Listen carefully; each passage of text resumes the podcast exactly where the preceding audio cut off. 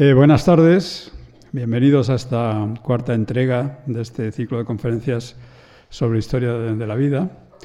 Y eh, tenemos con nosotros hoy a Jorge Morales, que es, eh, licenciado en Ciencias Geológicas por la Universidad Complutense. Pertenece a la llamada gloriosa decimoctava promoción de geólogos de la Complutense, entre las cuales me encuentro yo también y hay alguno por allí que ahora no los veo, pero están, porque me acabo, de hablar con ellos.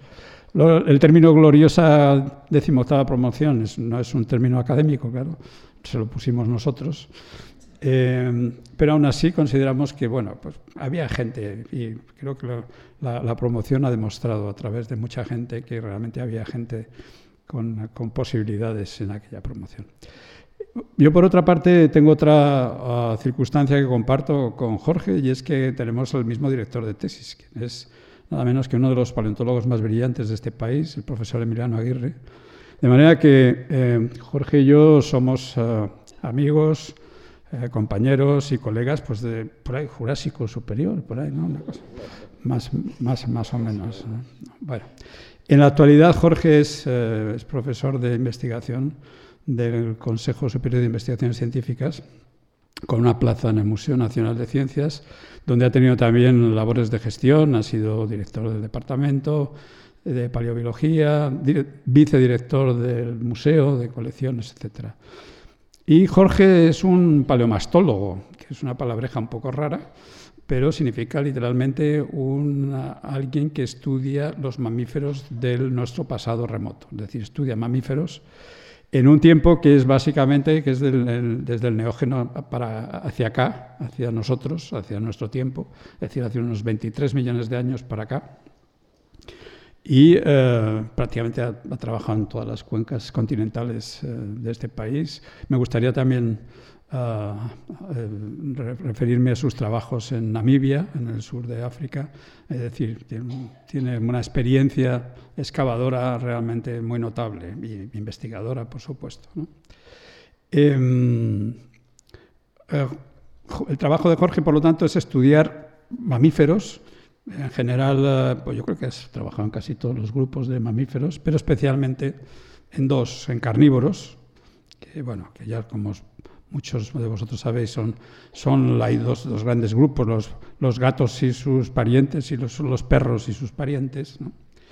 Y también en artiodáctilos, especialmente en ciervos, en jirafas, en, antílopes, en fin, varios de estas formas de mamíferos herbívoros, y haciendo cosas pues, que haciendo una diversidad de cosas con todos estos restos fósiles, estudiando su filogenia, estudiando su paleobiología, eh, colocándolos en una, tabla eh, eh, bioestratigráfica, colocándolos en el tiempo, en la paleobiogeografía, estudiando la, deriva, la historia de esos restos, es decir, haciendo la tafonomía, que es la parte de la paleontología que estudia cómo se forman los fósiles.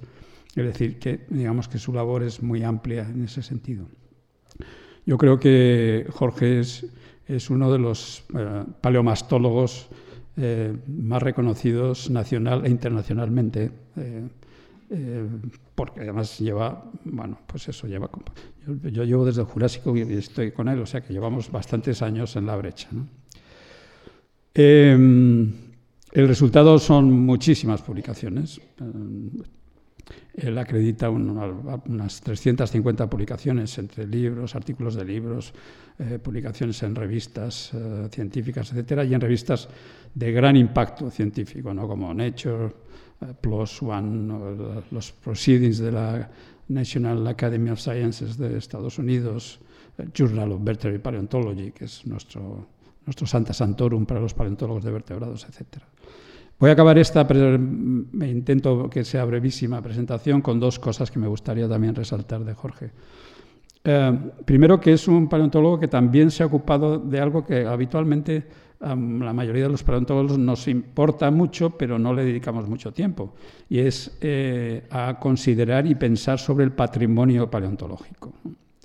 Y, de hecho, Jorge pues, es de los pocos paleontólogos que yo conozco que ha escrito, que ha pensado eh, del patrimonio paleontológico en el sentido de qué significa socioculturalmente, cómo se debe tratar incluso administrativamente, políticamente, es decir, que en eso tiene también una experiencia que yo creo que incluso ha creado una cierta tendencia en un país como este que prácticamente casi nadie había, pensado en ello, por mucho que los paleontólogos dijéramos todos que eso nos interesaba.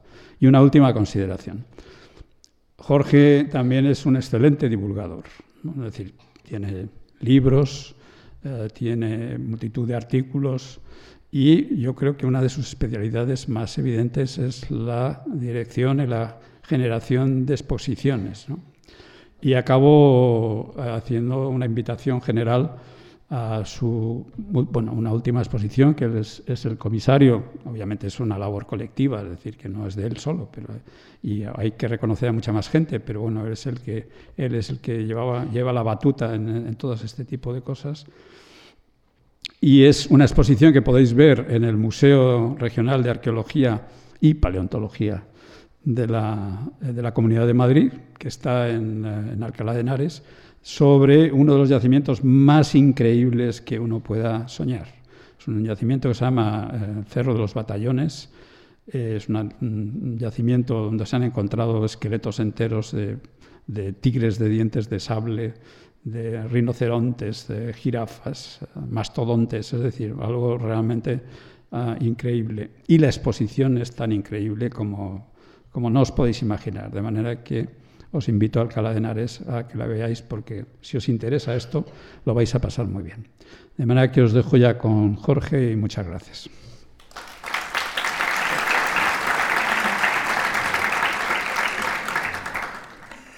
Eh, muchas gracias, Popelu, por tus, por tus palabras cariñosas. Eh, agradecer a la Fundación Juan Marc y a Lucía Franco esta invitación. Y bueno, eh, has dicho tantas cosas eh, tan bonitas que espero que, que, no, que no, os defraude.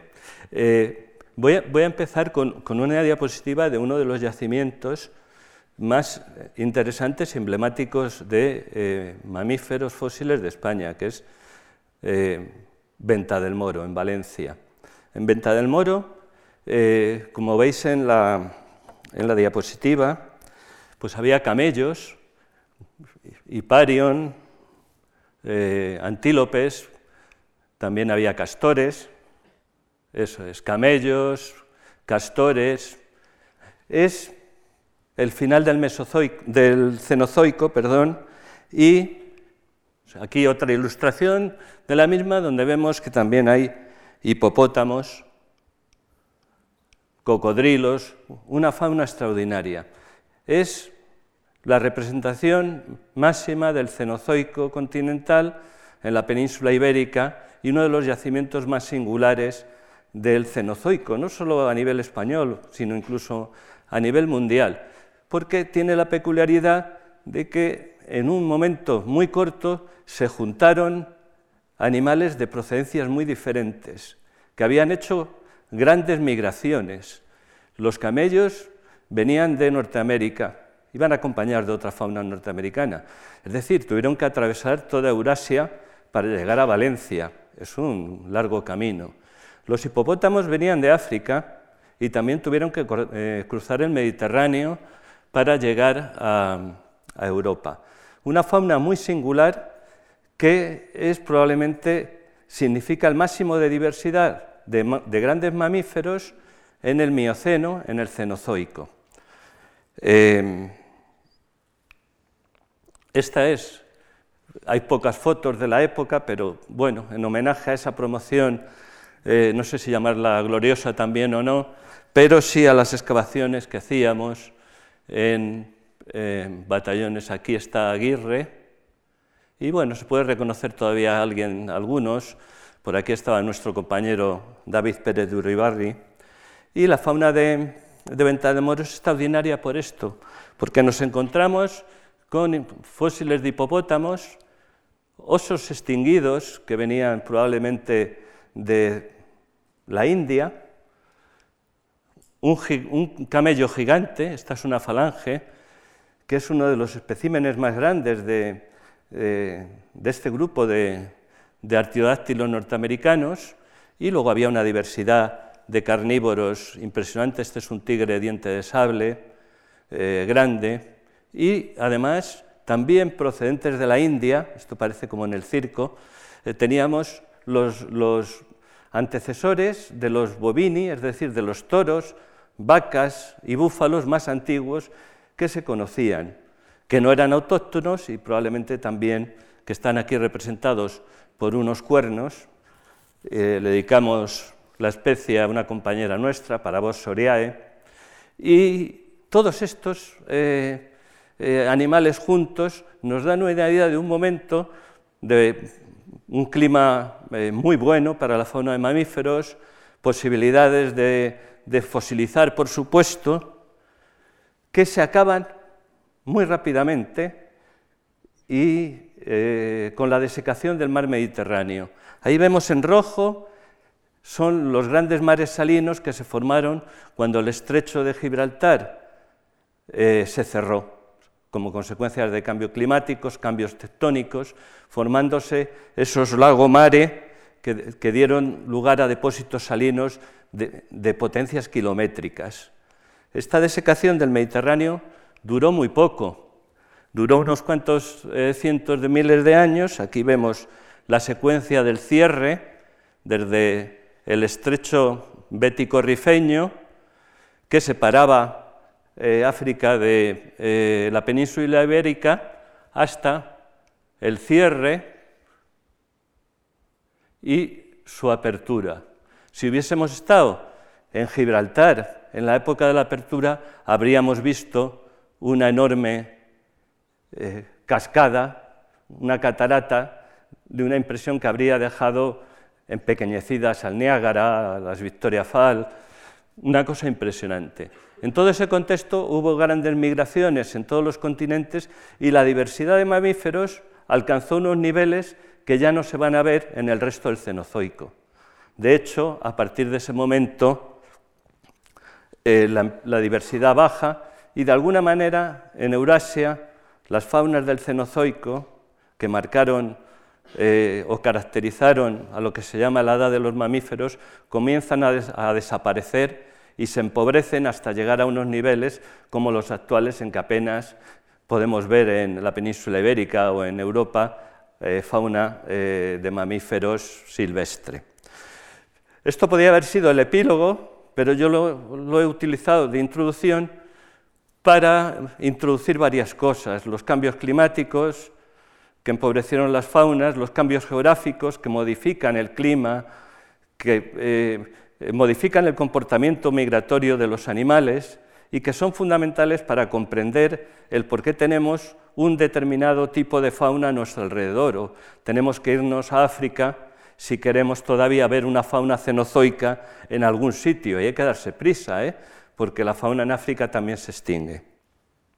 Volvemos a lo que podía haber sido la introducción, muy rápidamente es una síntesis del registro paleontológico de la Tierra, desde los inicios, hace 4.000 o 3.500 millones de años, hasta la actualidad. La edad de los mamíferos se desarrolla en una pequeña porción, que la hemos tenido en el dibujo que ampliar, porque si no queda muy, muy constreñida ¿no? por, el, por el gráfico vemos que hay una serie de, eventos catastróficos y una serie de eventos que son las glaciaciones que han influido notablemente en la evolución y en el, eh, en el desarrollo de las faunas de mamíferos. Nosotros vamos a empezar, pero muy brevemente, cuando surgen los primeros que se han llamado mamaliformes. Son formas todavía de aspecto reptiliano, pero que ya empiezan a tener eh, caracteres eh, de mamíferos. Pero bueno, previamente quiero hacer una introducción al grupo, a los mamíferos. Es interesante ¿no? saber que eh, no es el grupo más diverso de, de los vertebrados. Apenas tiene unas 5.000 y pico especies, no lo leo, 5.600 especies. Hay muchos más pájaros, incluso hay muchos más reptiles, pero sin embargo los mamíferos tienen eh, una, eh, importancia grande, entre otras cosas, porque nosotros mismos somos mamíferos. Entonces, eso hace que, consideremos que el grupo, jolines, pertenecemos nosotros a ese grupo, tiene que ser importante. Eh, hay una serie de cuestiones que se van abordado y que se han abordado y es la pequeña talla de los mamíferos. ¿no? En el Mesozoico tenían pequeña talla los mamíferos y los dinosaurios eran enormes. En realidad los mamíferos siempre han tenido pequeña talla. Y aquí vemos el porqué. Tenemos hecho una especie de medallero olímpico. Aquí vemos las proporciones de los grupos y aquí la diversidad. El número uno en diversidad lo tienen los roedores. Casi la mitad de las especies de mamíferos actuales son roedores. El segundo grupo, y es una sorpresa seguro para algunos, son los murciélagos, que son mamíferos voladores, más de mil especies. Y el tercero son los insectívoros tipo musarañas, eh, que hay bastantes grupos. ¿no? Estos en amarillo son eh, las musarañas, pero luego hay otros, otros muchos grupos de insectívoros. Todos estos eh, mamíferos son de talla muy pequeña. ¿Eh? La mayoría no llegan a un kilo. Esos son además los más abundantes. Aquí vemos la gran disparidad que vamos a encontrar en, las tallas. ¿no? La talla es un elemento importante, no lo sé. Eh, desde luego sí que es visible. El máximo en la actualidad es una ballena, la ballena azul.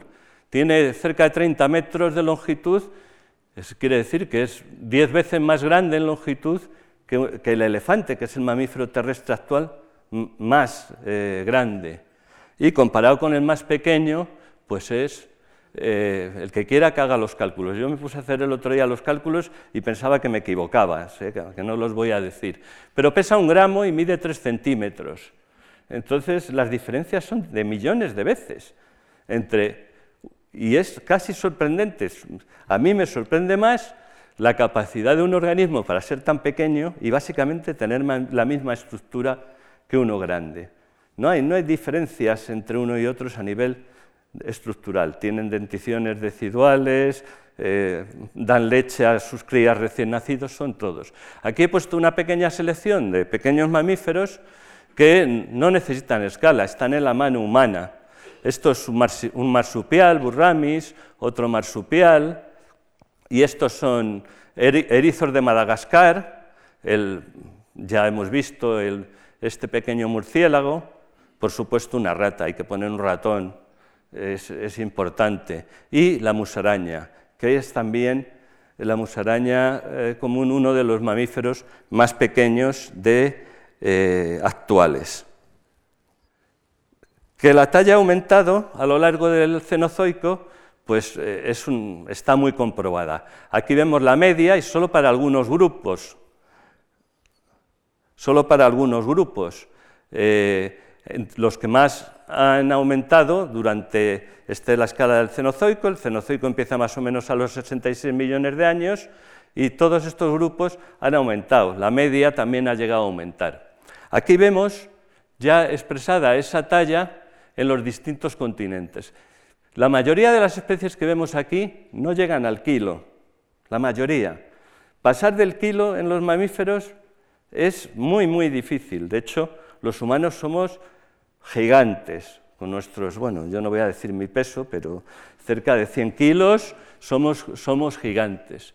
Y lo que sí también hemos visto, y es que hay una disminución, eh, desde el, aquí se ha considerado desde el Pleistoceno, hay un montón de especies de gran talla que son las que se han extinguido o están a punto de extinguirse. El, mundo actual que vivimos es un mundo en el que los mamíferos grandes tienen poco sitio. ¿Qué ventaja tiene ser grande? Pues no está muy claro. Si, si, comparamos la talla con la longevidad, es decir, lo que vive cada individuo, vemos que la mayoría se ajusta, no hay una regla muy especial. El hombre es muy, eh, muy longevo, pero también lo es los pequeños murciélagos, eh, y al lado es el, topo dorado, que es un insectívoro subterráneo que vive, bueno, quizá allí no encuentra a nadie y se está muy tranquilo, ¿no? Eh, evidentemente, cuanto más grande eres, vives más, pero también tiene un coste energético muy importante. Mantener a una ballena significa que tiene que comer muchísimo. Eh, sí hay curioso, preparando esta conferencia me encontré con este gráfico, que es muy curioso, y es que dice que si vives en los árboles vives más tiempo que si vives en tierra.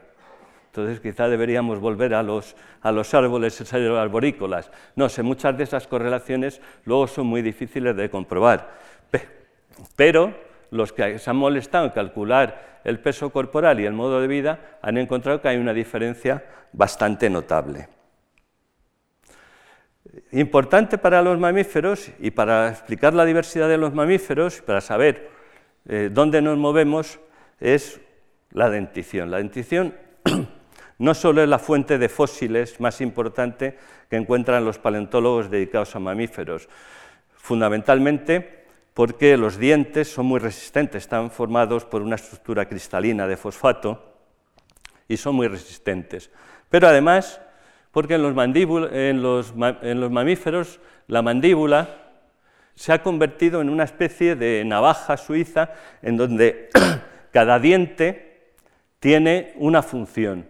Están los dientes triturantes, que son fundamentalmente los molares, cortantes los premolares, los caninos que sirven para cazar y los incisivos para desgarrar. Esas denticiones han variado de manera que vamos a encontrar que distintas especies tienen denticiones completamente diferentes. Los, carnívoros tienen una dentición que tiene que ser funcional no solo para comer, sino para cazar. Eh, los ciervos son rumiantes, tienen denticiones que tienen que cortar la hierba. Y los humanos somos bastante omnívoros, los castores son capaces de cortar con sus incisivos árboles, y hay una variedad tan enorme que los paleontólogos de mamíferos somos capaces de clasificar las especies solo por las denticiones, e incluso a veces por un solo diente. Un solo diente, si es lo suficientemente característico, nos permite clasificar las especies. Ya no digamos la variedad que vamos a encontrar de tipos cuando nos fijamos en incisivos o caninos. Es desde este facóceros, que es un, cerdo africano, hasta la morsa, que la tenemos aquí, por aquí, con estos enormes caninos, eh, el narval, que usa también estos caninos hipertrofeados para, eh, parece ser que los usa también para cazar, para pescar. Les da un golpe con esas enormes varas y los deja atontados, luego se los comerá, me imagino. Los tigres dientes de sable, todos estos están extinguidos, pero han desarrollado caninos impresionantes y además distintas, eh, en distintas formas. Eh, aquí tenemos un tigre diente de sable que es un marsupial de Sudamérica, extinguido. Eh, un tigre sable félido de Norteamérica, reciente, extinguido también. Y aquí un tigre sable antiguo, también extinguido. Pero no solo los caninos están desarrollados en los carnívoros.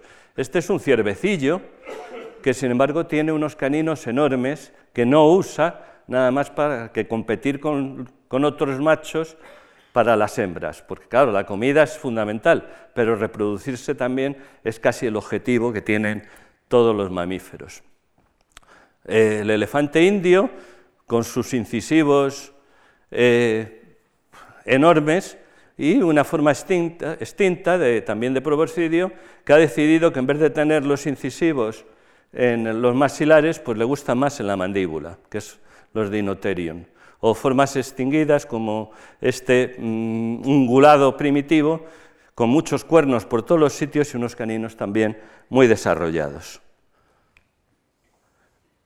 Si comer es importante y la dentición es fundamental en los mamíferos, tienes que ir a los sitios y tienes que buscar la caza y también tienes que evitar ser cazado, en fin, necesitas eh, ir de un sitio para otro, como los pasa en los humanos.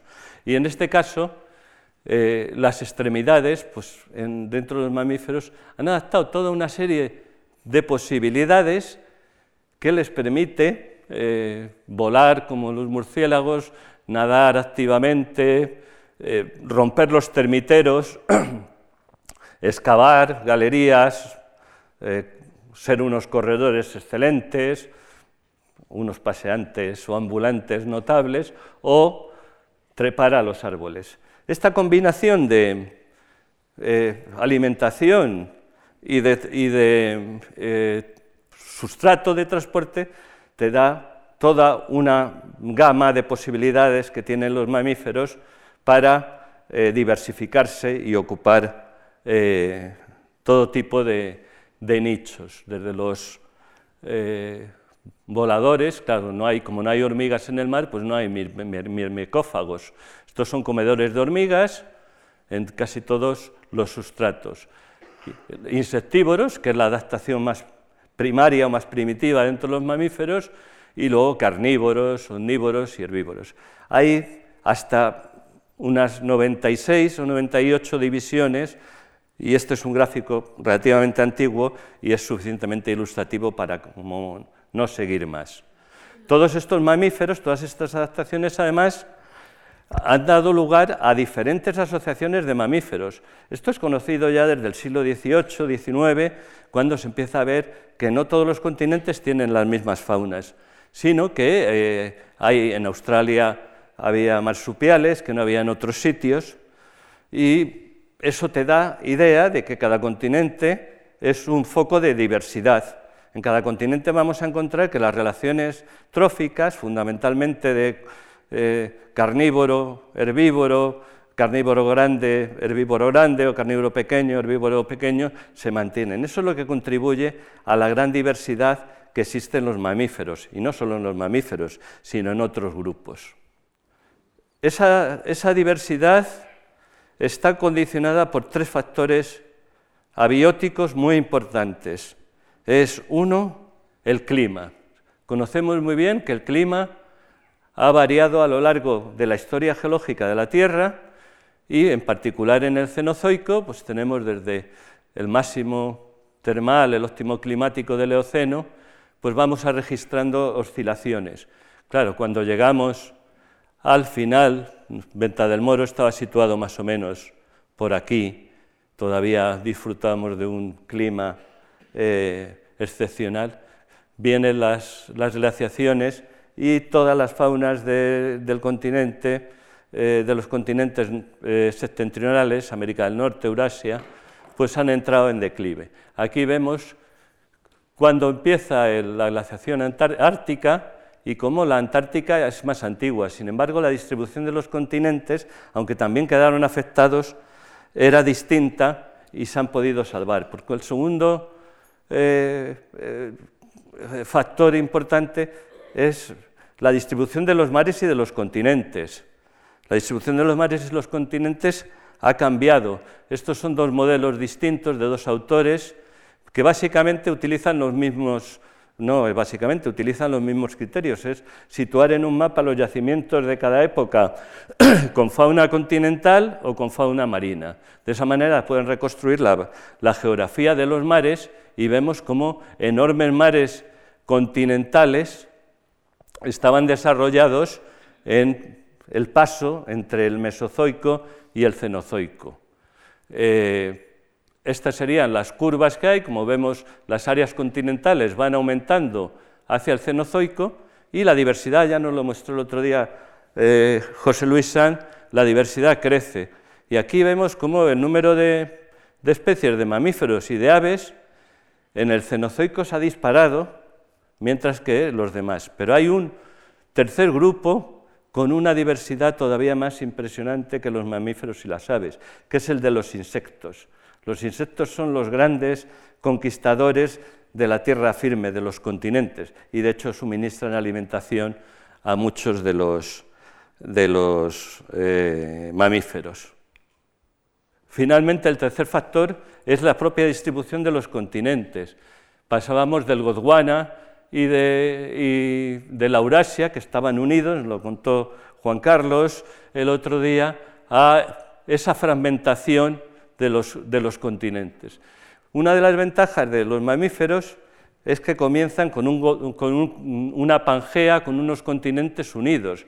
Luego tenemos una idea de que los mamíferos, los primeros mamíferos, eran lo que denominamos cosmopolitas, estaban por todos los sitios eh, eh, sin, provincialismos. Y luego la fragmentación de esos continentes ha hecho que las faunas de mamíferos que estaban en cada una de esas zonas, al separarse, tuviesen historias diferentes, cada uno va por su, cuenta. Es importante también, también al respecto factores, por ejemplo, como las orogenias. La orogenia alpina que tenemos, es decir, las montañas que se han desarrollado, separan prácticamente Eurasia de otros continentes y significan barreras no solo geográficas, sino también climáticas. La humedad no llega al interior de Asia porque el Himalaya, los Himalayas la retienen y crean las lluvias monzónicas, con lo cual en la India llueve mucho, pero en el Gobi y en otros sitios son zonas muy desérticas. Los mamíferos es uno de los grupos entonces de vertebrados y prácticamente se originan eh, casi al mismo tiempo que el, otro grupo que veíamos en donde están los dinosaurios, los diápsidos.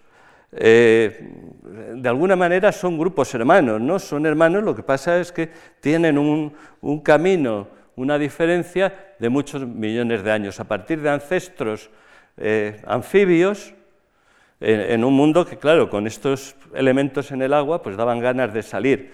Entonces, entonces, bueno, pues estos empezaron a salir. Probablemente las extremidades eh, tetrápodos, las manos y patas, eh, la funcionalidad no la tenían tanto para marchar sobre tierra como para moverse en el barro.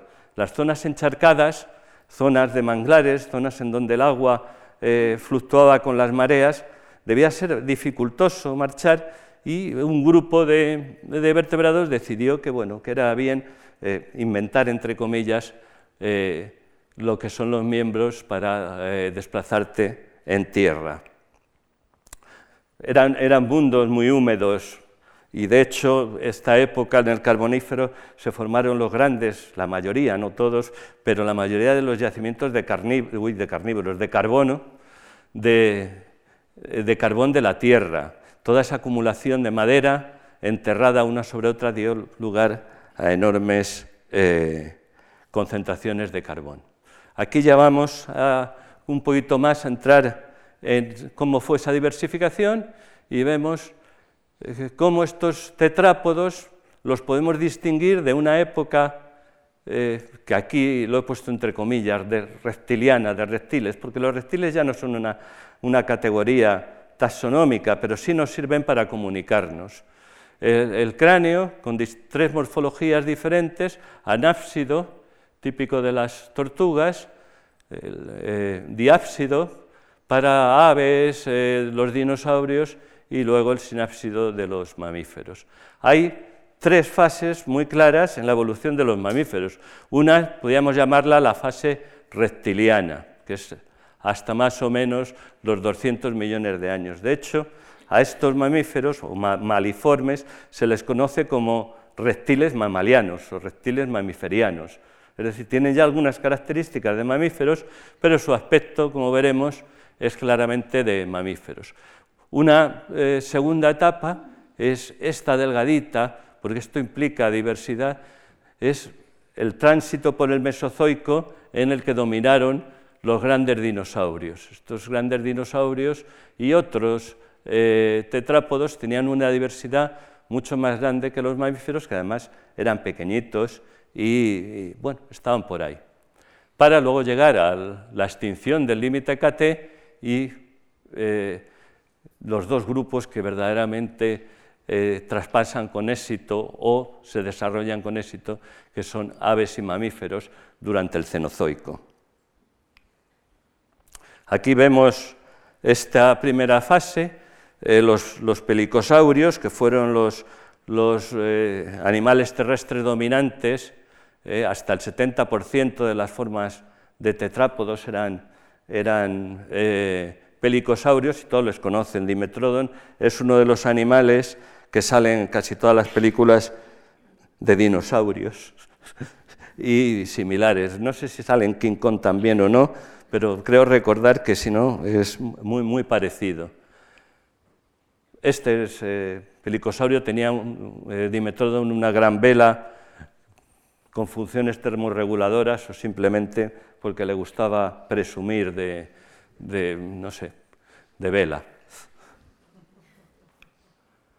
La extinción eh, que nos contó el otro día Juan Carlos Gutiérrez Marcos eliminó a este grupo de, pelicosaurios, pero una línea eh, sobrevivió, que son los terápsidos, que van dando lugar a formas sucesivas, todas eh, al principio muy eh, reptilianas, entre otras, por ejemplo, Moskov era un gigante en la época, ¿eh? con cuatro metros de largo y una tonelada, mm, era un animal respetable. Había herbívoros, casi con pico de loro, y, y luego formas claramente carnívoras. Formaban comunidades esa relación carnívoro-presa que ha sido una constante a lo largo de toda la historia, no solo de los mamíferos, pero en particular de los mamíferos. Ya los últimos grupos pues ya empiezan a, aparecer unos, unos, ancestros más presentables. ¿no? Eh, ya, pues aquí ya podemos Brasiliterium, eh, vamos encontrando formas que ya se van pareciendo más a lo que nosotros podemos pensar y ponerle forma de mamífero. Estos reptiles mamíferoides, como hemos dicho, fueron cosmopolitas y además sirvieron a los geólogos para eh, avalar que los continentes habían estado unidos, porque formas terrestres eh, poco nadadoras, incluso había formas nadadoras no dentro de los, de los reptiles mamíferoides, pero estas formas grandes, pues cuando las encontrabas en continentes que ahora están separados eh, cientos de kilómetros, algunos incluso miles, pues decían que habían estado unidos en un gran macrocontinente al que le pusieron el nombre de Gondwana, que ahora no me acuerdo por qué, pero se llama así. Como diría, como dijo el señor Rajoy hace poco, el alcalde de Alicante. Podemos comparar estas dos radiaciones sucesivas de eh, reptiles mamíferoides. Hemos visto aquí, este es el cráneo de Dimetrodon, y el, cráneo de, y el cráneo de un cinodonto ya avanzado de una forma que está casi ya a punto de ser un mamífero. Todavía no, le falta poquito. Eh, uno de los, eh, digamos, de los hechos fantásticos en la paleontología es que estas formas han dejado tantísimos fósiles, quizá porque eran muy resistentes por alguna razón, y muy completos además, que puedes seguir las secuencias de cambio de una manera excepcional. Aquí vemos la mandíbula de Simetrodonto, que eh, está formada por diversos huesos, mientras que en los mamíferos y en los humanos solo es un hueso, que, se llama el dentario, en estos primeros eh, reptiles mamíferoides y en los reptiles está formada por diversos huesos, angular, articular, subangular, que van desapareciendo paulatinamente, eh, unos desaparecen y otros se incorporan al oído. Y aquí tenemos, cuando se incorporan al oído, vaya por Dios, cuando se incorporan al oído, pues ya estamos en, el, en lo que es una mandíbula mamaliana, formada por un único hueso, el dentario, que articula con el escamoso. ¿Qué es lo que ha ocurrido con los huesecillos? Que los podemos identificar. Han entrado dentro del oído medio y han formado el martillo, el yunque, el estribo, que eh, adaptativamente es fenomenal, ¿no? Es, verdad que vamos perdiendo con la edad eh, oído, pero debió de ser una adaptación magnífica para eh, oír en tierra firme. Los últimos de estos reptiles mamiferianos ya son muy cercanos a los mamíferos, como he comentado, están magníficamente representados en el registro geológico, formas, esta era una forma que probablemente eh, vivía en, madrigueras o en cuevas y ha dejado decenas de esqueletos completos en, Sudáfrica. Aquí le vemos en una forma carnívora con un cráneo que ya se van acercando a los cráneos eh. Había formas omnívoras o formas que se alimentaban no de carne, sino de, vegetales o de granos, que también están muy cercanos ya a lo que es el tipo, el arquetipo de mamífero. Estos se les llama tritilodontos porque tienen los dientes en tres hileras y son formas que además van a pasar ese límite de los 200 millones de años, pero eh, terminarán por extinguirse. llegamos al Mesozoico, vamos a ir rápidos en nuestro viaje por el Mesozoico. Esta es la portada de un libro que marcó una época en el conocimiento de los mamíferos mesozoicos, porque lo reunió prácticamente todo lo que se conocía hasta 1979. Ahora probablemente ya sería imposible hacer en un solo libro meter todo el conocimiento, porque en, en, estas últimas décadas, y sobre todo en China, se ha encontrado tal cantidad de mamíferos fósiles del Mesozoico que nuestros conceptos están cambiando poco a poco, pero están cambiando.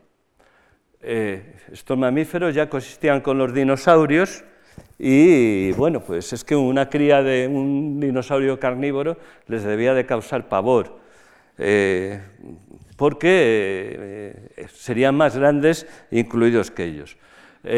¿Fue la razón de los dinosaurios el que los mamíferos fuesen pequeños? Pues es seguro que sí. Ellos ocuparon las tallas grandes, no había sitio para la de los mamíferos para ser más grandes. Así que se conformaron, pero no como se pensaba anteriormente, que habían estado escondidos, asustados por los dinosaurios. Se dedicaron exclusivamente a vivir en otro mundo en el que la talla se movía en unos rangos muy diferentes a las de los dinosaurios. Como hemos visto, todavía seguimos viviendo en ese rango. Los mamíferos en la actualidad siguen siendo fundamentalmente pequeños y como pequeños están ocupando tal cantidad de nichos y de hábitats que son, siguen teniendo mucho éxito en la actualidad. Creo que estoy tocando el botón. Ah, vale. Eh, estos primeros eh, eh, mamíferos del Mesozoico tenían prácticamente, eran muy parecidos a lo que hemos visto al final, pero ya tenían la mandíbula formada por un único hueso, el dentario. Fueron de pequeña talla ya reconocemos esas morfologías muy parecidas a las de las musarañas. Eh, esta es una forma española que vamos a ver a continuación, espinolestes, del yacimiento de las ollas. Hay que hacer un poco de publicidad a eso. Esta es una de las formas más grandes de la época que parece ser que depredaba sobre crías de dinosaurios, de pequeños dinosaurios. Un grupo de, mamíferos que encontramos en, esta primera etapa del Mesozoico son los multituberculados y un, otro grupo fosilizado que eh, eh, son herbívoros. Su dentición se parece mucho a lo que hemos visto anteriormente. ¿no? Son eh, multituberculados, tienen muchos tubérculos y convergen con los roedores actuales, de manera que aunque pasan el límite mesozoico, viven durante todo el mesozoico, pasan al cenozoico, pero terminan extinguiéndose cuando los roedores actuales empiezan a diversificarse. Eh, un intento de, modernización viene con los docodontos. Los docodontos es un grupo extinguido de, mamíferos mesozoicos que hace un ensayo de eh, complicar la dentición, es decir, de adquirir denticiones complejas y funcionales, pero eh, se queda en eso, en un ensayo. No obstante, da lugar a formas eh, acuáticas o a formas fosoriales, es decir, que cavan hoyos, y vemos aquí una de estas formas, docofosor, de China, del Jurásico de China, en donde podemos ver fácilmente cómo las manos son muy robustas y están preparadas para excavar. Espinolestes, es, por el contrario, es una forma insectívora del, Cretácico, del Cretácico de las ollas y tiene muchas peculiaridades. Entre ellos tiene eh, unas articulaciones eh, que imitan a la de los desdentados, todavía conservan los huesos, los huesos epipúbicos, es decir, los que sostienen en, luego en los marsupiales van a sostener el marsupio, y eh, dentición simple, insectívora. Tiene además eh, eh, mm, huesos dérmicos, pequeños huesos dérmicos de protección en el cráneo y está desarrollando pelos ya sin llegar a ser espinas como en los, en los insectívoros tipo erizo, pero sí más gruesos que han fosilizado y nos han dejado sus huellas.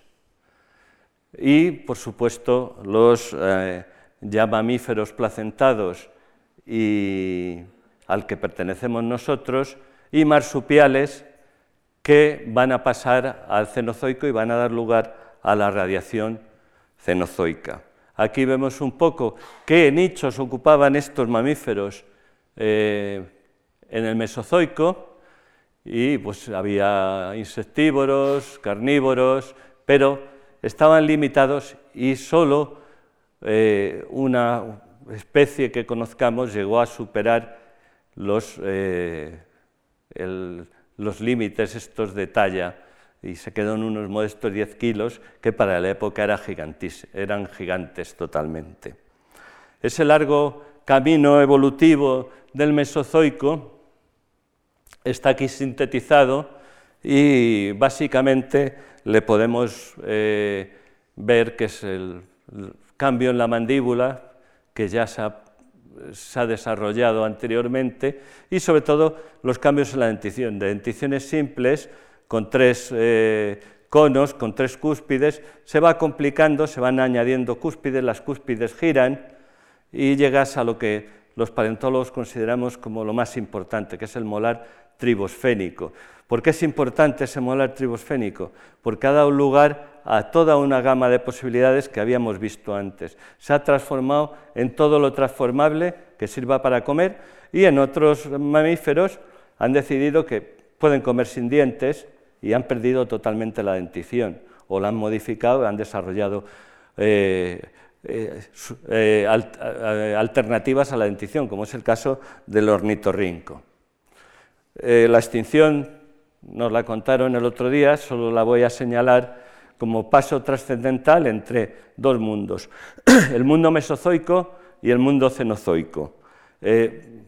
las causas, si fue un meteorito no nos preocupan. Sí es importante señalar que es el momento en que esos grandes mares continentales o epicontinentales que estaban dentro de los continentes están desapareciendo y desaparecen a un ritmo rapidísimo, con lo cual la continentalización, es decir, la extensión de los continentes, avanza y probablemente ese fue un factor que favoreció mucho a los que sobrevivieron a la extinción de los dinosaurios.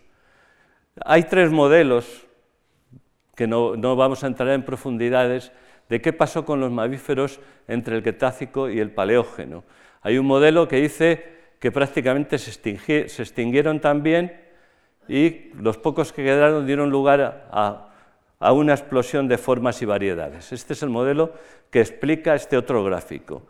Eh, quedaron unos pocos mamíferos, pero muy rápidamente, como estaban, eh, no había competidores, pues en menos de unos los, millones de años los manejamos con mucha generosidad los paleontólogos, pero es poco tiempo. ¿no? En 10, 15 millones de años prácticamente ya vamos a encontrar todos los grupos modernos, incluyendo las formas voladoras, plenamente adaptadas acuáticas, e incluso eh, formas ya mm, al final del, Oligoceno, antes de los 24 millones de años, el mamífero terrestre más grande que, ha existido, que es el Paraceratherium, que es un rinoceronte sin cuernos mucho más grande que un, eh, elefante. Eh, el segundo modelo te dice que no, eh, había líneas que traspasaron y luego dieron lugar, cada una de esas líneas dio lugar a los distintos grupos que nos vamos a encontrar. Ese es el que a mí me gusta más. Y el intermedio viene sobre todo del ámbito de las relaciones moleculares, los que mm, han estudiado la similitud entre, los organismos actuales, los mamíferos actuales, y han estimado un reloj molecular, un reloj que, que dice cuándo han tenido que divergir esas líneas. ¿no? en que piensan que el límite KT no les afectó para nada porque ya los grupos de mamíferos estaban, existían en el Mesozoico. Lo que pasa es que no los encontramos, es decir, que ya había roedores, había lo que sea. A mí me parece bastante difícil.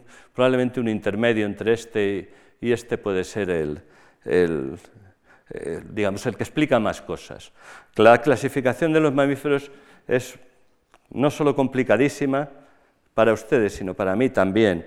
Entonces, han proliferado distintas clasificaciones, las agrupaciones que habíamos aprendido ya sirven para poco, pero hay algunas eh, que verdaderamente están sólidamente establecidas y que nos van a servir para hacer una pequeña incursión en el, en, el mundo de los mamíferos del Cenozoico.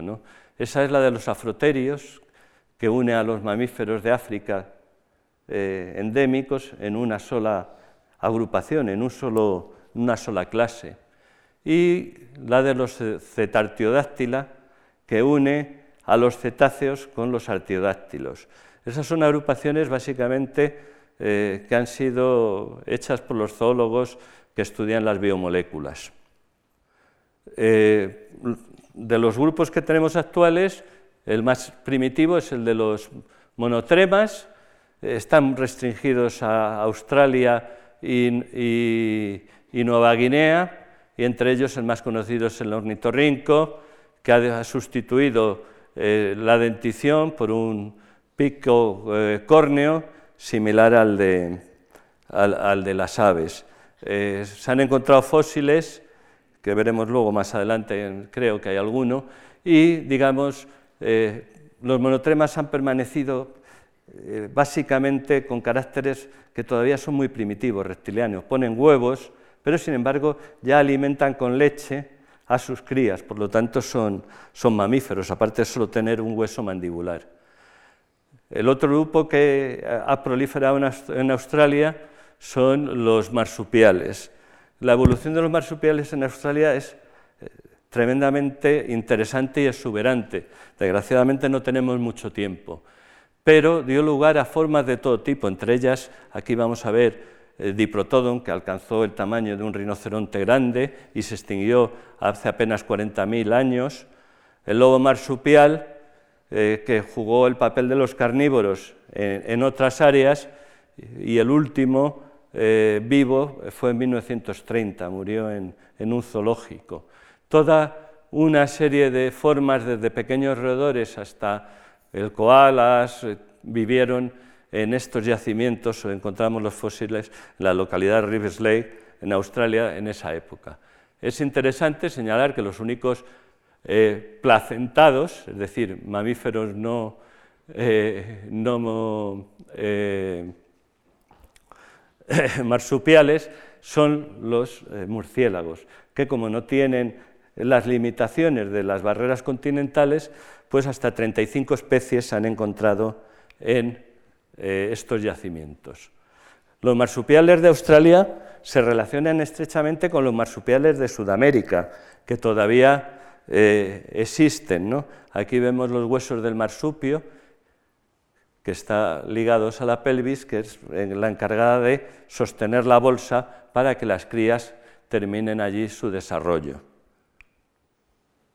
La historia de Sudamérica ya de por sí podía ser una, conferencia entera, pero la vamos a resumir en cuatro, en cuatro eh, estampas. Aquí eh, la base de marsupiales eh, hay de todo. Podían ser autóctonos o podrían haber llegado por migración. Es muy difícil decidir al respecto. Pero hay, durante el Cenozoico inferior hay una entrada de mamíferos placentados, probablemente desde América del Norte.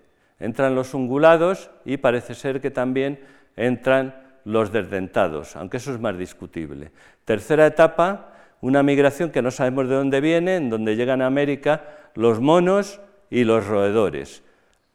Hay quien dice que vienen en balsas desde eh, África y otros que simplemente atravesaron todo América del Norte para llegar a América del Sur, donde se desarrollaron. Y por último, la unión con Norteamérica, que hace, da lugar al gran intercambio interamericano, en donde las formas eh, modernas, sobre todo de carnívoros y de herbívoros, entran en América del Sur y extinguen a parte de la fauna autóctona.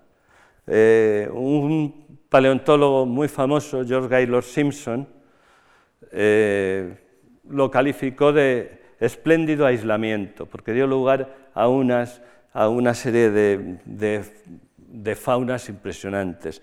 Hemos visto eh, antes el Tilacosmilus, aquí le vemos en más detalle, son marsupiales carnívoros, jugaron el papel de los grandes carnívoros en esas asociaciones en las que había unos pájaros también que tenían bastante mal carácter, que son las aves del terror, que eh, también competían con los carnívoros en estas faunas de América del Sur, que luego pasarán a América del Norte, eh, pero de manera efímera. Y otro grupo eh, interesante, todavía mal conocido, que pueden ser descendientes de multituberculados, que algunos han relacionado con los desdentados. yo no soy un especialista en estos grupos, pero hay una cosa que se llama la atención, y es si veis el gran desarrollo de este hueso, que es el yugal, han de tener unas mejillas enormes, unas denticiones que se parecen mucho a la de los multituberculados y se parecen también a la de algunos desdentados. Si son o no eh, parientes o los ancestros de los desdentados es, es, ya un nivel de especialista en que yo no me voy a meter. Pero nosotros tenemos una historia muy ligada a los desdentados porque el el primer mamífero de, eh, fósil de América, más o menos completo, y que fue montado, está en el Museo Nacional de Ciencias Naturales, aquí en Madrid. Vino en la época todavía de, mm, entre comillas, del Imperio Español. Lo mandaron desde Argentina, en la época de Carlos III, fue montado. Eh, el montaje actual guarda prácticamente el mismo montaje que se le hizo en, finales del siglo XVIII, cuando llegó. Este es el, montaje actual que se puede ver en Madrid. Es un milagro que se haya conservado, por cierto. Y vemos cómo también estos desdentados tienen esos yugales tan enormes y, los dientes no los podemos ver en detalle, pero tienen un parecido bastante asombroso. Los desdentados, que no todos ellos, eh, la mayoría tienen dientes, pero se han quedado con, con el grupo, con el nombre, son, forman dos grupos muy bien diferenciados. Uno en el que están los perezosos y el oso hormiguero, y en el otro los armadillos, que todavía sobreviven en la actualidad. Esta es un poco la, fauna que había en América del Sur después del gran intercambio, en la que coexistieron formas eh, como el megaterio que vemos, eh, todavía había ungulados eh, autóctonos, como esta macrauquenia, que eran unos ungulados que tenían una, posiblemente una trompa, eh, cuya función es, es, un poco discutible. Los grandes gliptodon, que se extinguieron poco después, y luego ya formas inmigrantes. En África, los grupos endémicos son los afroteria y son los responsables también de la colonización de Madagascar, que se hizo en varias fases diferentes. No podemos entrar por cuestión de tiempo, pero todos estos afroterias han reunido a grupos insólitos que antes no se habían unido. ¿no? Eh, sí había intentos de clasificar a los proboscidios, los sirenios y los iracoideos en un grupo, los penungulados, pero eh, formas como las insectívoras, eh, eh, como eh, la, rata elefante, que vemos que tiene aquí una pequeña trompa, o el, famoso topo dorado que hemos hablado antes, o los tubulidentada, pues verdaderamente tenían relaciones muy complicadas, que no éramos capaces los morfólogos de poder precisar. Hay formas extinguidas, como este gran ungulado de aspecto monstruoso, pero que era un herbívoro, Mm, aunque era de gran talla, más vale no ponerse delante de él. Estas formas, pequeña talla de insectívoros, tienen denticiones muy primitivas, las encontramos por toda África. ¿eh? Como estas formas son sencillas y están adaptadas fundamentalmente a eh, comer insectos. Los hay de todo tipo, los tenrez, como vemos estos, han dejado muchos fósiles, estos son de Namibia, de los yacimientos del Mioceno inferior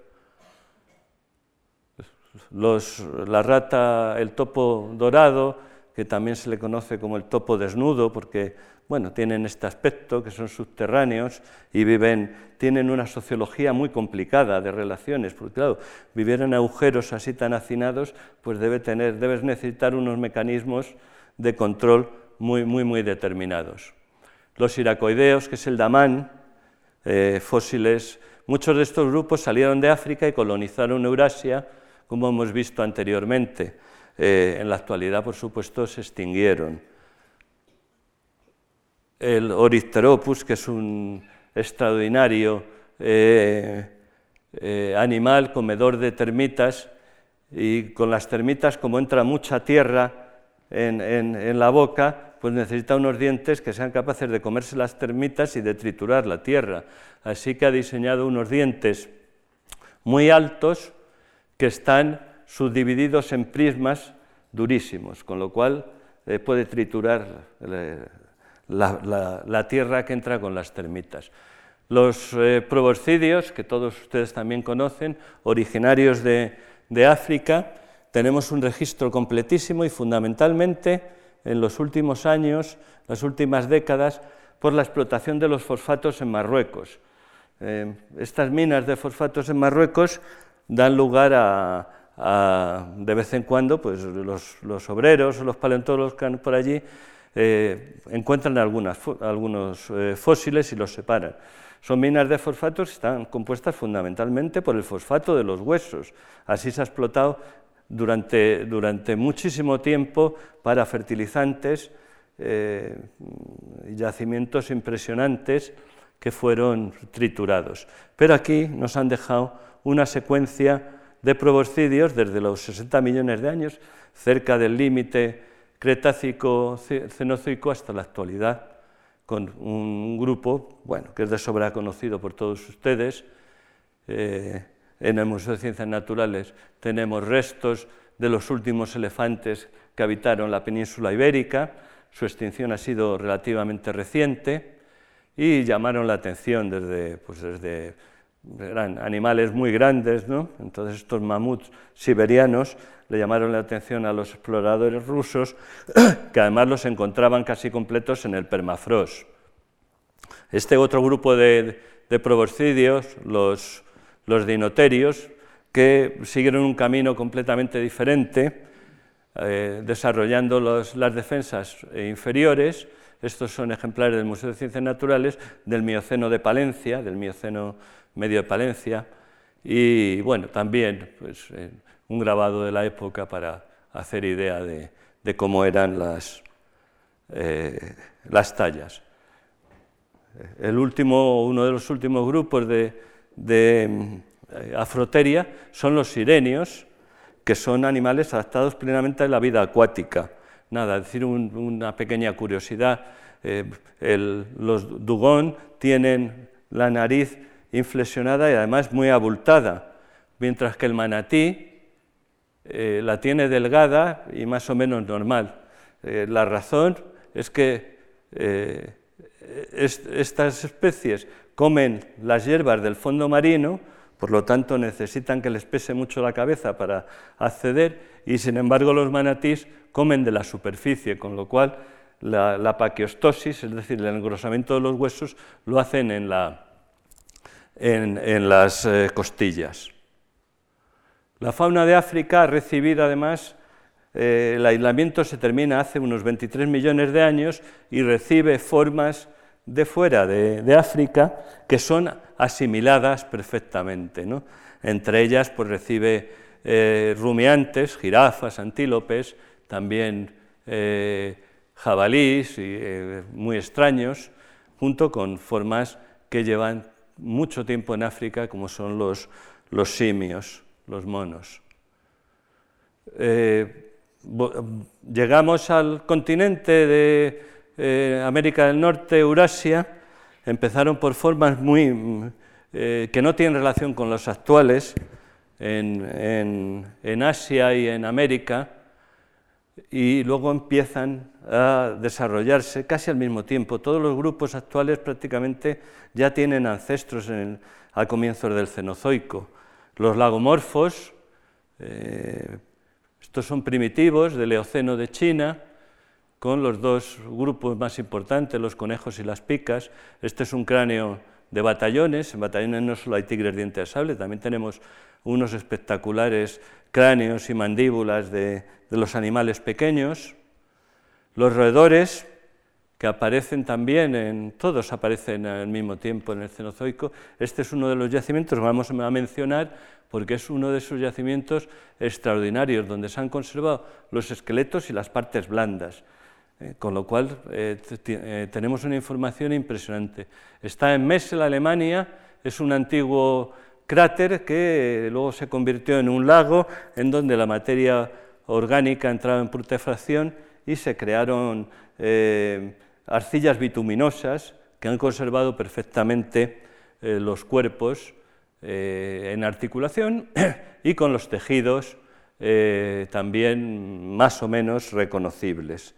Encontramos roedores impresionantes, estos son de batallones también, para, son hámster, de 9 millones de años, muy bien conservados, muy abundantes, y los roedores, que como hemos dicho, casi son la mitad de las especies actuales, les, hemos dedicado muy poquito tiempo. Pero voy a hacer una excepción con dos, con dos formas, por, por raras más que nada. Aquí tenemos lo que se llama la ardilla cornuda o con cuernos del Mioceno, Pleistoceno de América del Norte, en que bueno, pues ha desarrollado unos cuernos en, los frontales. Es un caso único dentro de los roedores, pero ahí están y se les conoce los esqueletos completos porque además se han encontrado dentro de madrigueras, hacía madrigueras, o sea que era una ardilla que no estaba en los árboles, hacía madrigueras y tenía unos buenos cuernos.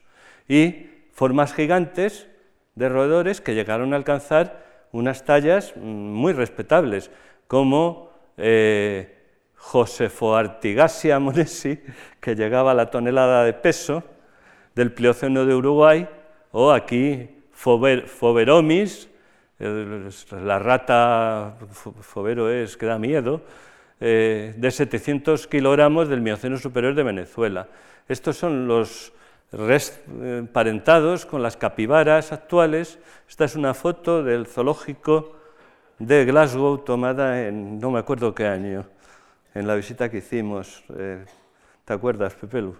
Pues ahí está, es en el zoológico de Glasgow. Son las, son las capibaras que tienen, para ser unos roedores, 70-100 kilogramos, es muchísimo, pero en, en, estas épocas hubo eh, roedores muy grandes. De los monos, de los primates no vamos a hablar, eh, puesto que es posible que en la siguiente conferencia les cuenten una historia eh, al respecto. En cualquier caso, eh, aquí está claro que mujeres y hombres pertenecemos a, los monos. Estos son los lemures, que es el grupo de, un grupo especial de primates que tiene muchas características primitivas, mientras que el resto, que reúne tanto al, hombre como a los monos, a los antropoides, pues forma otra clase. Los insectívoros auténticos de Europa también los encontramos en Messel y he puesto sobre todo formas singulares. Aquí tenemos lo que podría ser eh, el, eh, como era el espinolestes en el Mesozoico, pero aquí le tenemos unos cuantos millones de años después Messel, que es un insectívoro, está emparentado con los erizos actuales, que tiene un casco, aquí unas escamas a modo de casco y también una, cola gruesa con escamas para eh, protección. La conservación tan excelente permite unas reconstrucciones impresionantes. Y un caso bastante raro, no solo en los insectívoros, sino en los placentados, que es el leptiticidium, que tiene una, una locomoción completamente bípeda. Y encima tiene una trompa como veíamos que había insectívoros en África, pero no están relacionados, o eso dicen los especialistas. Los murciélagos, también en Messel encontramos, toda esta fauna de Messel tiene, es del, sobre los 50 millones de años y por supuesto que hay restos de estos grupos en otros sitios, pero en ningún lado están tan completos. Aquí no solo encontramos todos los huesos y que muestran que la adaptación eh, de murciélago a volar ya estaba plenamente conseguida hace 50 millones de años, sino que encontramos los vestigios del patagio y, en fin, todo. Los, murciélagos han dado lugar a una radiación muy interesante con formas bastante grandes, que son sobre todo las formas eh, que comen fruta, y que son estos zorros voladores que aparecían en la película de Indiana Jones y en otras películas del cine, porque parecen muy impresionantes. Y llegamos a los cetartidáctilos, que es esa reunión insólita de ballenas, y delfines con camellos, jirafas, eh, no reconozco mucho quién es este, pero bueno, hipopótamos, eh, jabalís, esto es un, bisonte, un, un, bóvido, y otras formas extinguidas norteamericanas, que esta tenía, los cuernos le salían en la nariz y se le bifurcaban. No se sabe muy bien con qué utilidad, pero verdaderamente es, es notable. Y luego pequeñas formas que siguen, subsisten en la actualidad, ¿no? como los, los pecaris, los, eh, los tragúlidos, que son pequeños rumiantes eh, sin, sin, protuberancias en el cráneo. Y aquí vemos la evolución muy rápida de las, de las ballenas a partir de, de ancestros eh, muy parecidos a los que dieron origen a los, a los eh, rinocerontes, es decir, a los perisodáctilos o a los propios rumiantes. Eh, rumiantes que una pequeña muestra, es el grupo que yo estudio, pero quizá como el estudio me parece más, más, más común. Hay formas para todo, de todo tipo. ¿no?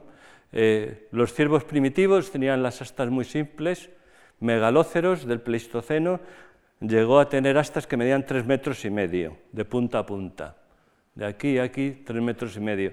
De hecho, se cuenta, yo no sé si es verdad o no, que las astas estas las utilizaban para hacer pequeños puentes en algunos arroyos pequeños, es decir, cogían el asta de eso. Hacer ese gasto energético eh, no debió ser muy práctico y terminaron extinguiéndose. Hay formas también insólitas, esta sí que podríamos decir que es muy española, que es Senoqueris, Senoqueris del Mioceno de, cerca de Huete, en Cuenca, que es un pariente de las jirafas que decidió, de alguna manera, hacer una especie de cuernos en forma de peineta en la nuca y luego otros, ya más normales, en la frente. Eh, lo hemos publicado recientemente, aunque el hallazgo lo teníamos desde hace muchos años. Y por supuesto, eh, digamos, el grupo más exitoso que existe, que es el de los bóvidos, que son los antílopes, las vacas, eh, los toros, los bisontes, que son los rumiantes por excelencia. Además, son los que el hombre ha domesticado, las ovejas, las ha domesticado y los explota eh, de una manera muy intensa. Eh, los perisodáctilos, unos extinguidos ya, como los brontoterios y otros que también extinguidos, los calicoterios, que se le llamaron el caballo gorila, porque tenía esa forma con esos brazos tan grandes, probablemente comía en los árboles. Y luego los eh, que han persistido hasta la actualidad, rinocerontes, caballos, cebras, los caballos originados en América del Norte, pasaron repetidas veces a Eurasia y terminaron extinguiéndose en América del Norte y allí los volvieron a llevar los españoles eh, eh, cuando se colonizó América del Norte desde México. Eh, se les escaparon y los indios los aprovecharon, los nativos, para, para su uso. los rinocerontes es uno de los grupos también eh, emblemáticos, y los ha habido hasta tiempos recientes en, Europa y en Eurasia, pero eh, la mayoría de ellos ha entrado en un declive impresionante. Aquí vemos los yacimientos donde hubo en el pasado rinocerontes, aquí vemos las áreas en las que sobreviven malamente, sobreviven los rinocerontes. Y aquí abajo el número de especies, cómo ha declinado, sobre todo desde el Plioceno hasta estar al borde de la extinción. Pangolines, que son comedores de hormigas, pero relacionados, están más emparentados con los carnívoros que con otros comedores, también de Messel en Alemania, y de Messel vienen también esqueletos magníficos de carnívoros primitivos, la radiación de los félidos, los félidos son los carnívoros por excelencia, no solo por el que hayan dado lugar a los a los tigres dientes de sable, sino porque son verdaderamente, es donde se reúnen todas las cualidades que debe tener un buen carnívoro, ¿no? Son ágiles, son tal, incluso el que tiene gato pues, lo sabe bien, ¿no? que son unos animales extraordinarios. Y para terminar, unos paisajes muy rápidos, porque empieza a ser tarde, de lo que era Madrid. Eh, Madrid en el Mioceno medio, Esto es cerca del Estadio Calderón, en la hidroeléctrica. No sé si se les puede confundir con algunos hinchas, pero bueno, eso ya depende del equipo que seamos. Eh, esto es Príncipe Pío, la estación de Príncipe Pío, también en el Mioceno Medio. Ahí es donde hemos encontrado los pandas rojos más antiguos del mundo. Eh, los primeros pandas que los habíamos encontrado, habíamos encontrado un diente nada más en la estación imperial, que está muy cerca del Calderón, o estaba muy cerca del Calderón, y le llamamos Mageristis imperialensis, un bonito nombre. Aquí le hemos encontrado, pero lo hemos encontrado eh, varios ejemplares y nos, nos, confirmó que con un solo diente, que habíamos hecho un género y una especie, habíamos acertado. Otras veces fallamos, ¿eh? pero eso generalmente no lo contamos. En, donde está Barajas, cerca de Barajas, eh, que seguro que alguien vive por allí cerca, en el Mioceno medio, eh, rinocerontes, elefantes, aquí vemos los rinocerontes sin cuernos que vivían en la época, jabalís, también muy notables. En Cataluña, antes del proceso, aquí tenemos una fauna extraordinaria. elefantes, jirafas, que encontramos en Madrid también, tapires y, por supuesto, es en las faunas de, del vallesiense, de, es decir, de hace del Mioceno superior de, Cataluña, encontramos primates antropomorfos que no encontramos en las faunas del interior de la península. Y batallones. Batallones es también uno de esos yacimientos, como Venta del Moro, en donde todavía encontramos una diversidad extraordinaria. Jirafas, las grandes tortugas gigantes, parecidas a las, a las de los Galápagos, jabalís, bueno, un pobre caballo muerto, rinocerontes, y este es el batallones a vista de pájaro, son cavidades que se formaron a modo de grietas y que luego se rellenaron con sedimentos, en algunos casos actuaron eh, como trampas, parecida a lo que ocurre en la actualidad en, las zonas de, de, África donde hay agua se concentran los animales, pero en otros sitios cayeron y quedaron atrapados y al quedar atrapados, pues eh, eh, se formaron acumulaciones, sobre todo de carnívoros, que entraban a comer o a beber y, ya no salieron. Y es lo que se puede ver en, el Museo del Mar en Alcalá de Henares, es una exposición sobre batallones donde hay una variedad de carnívoros notable.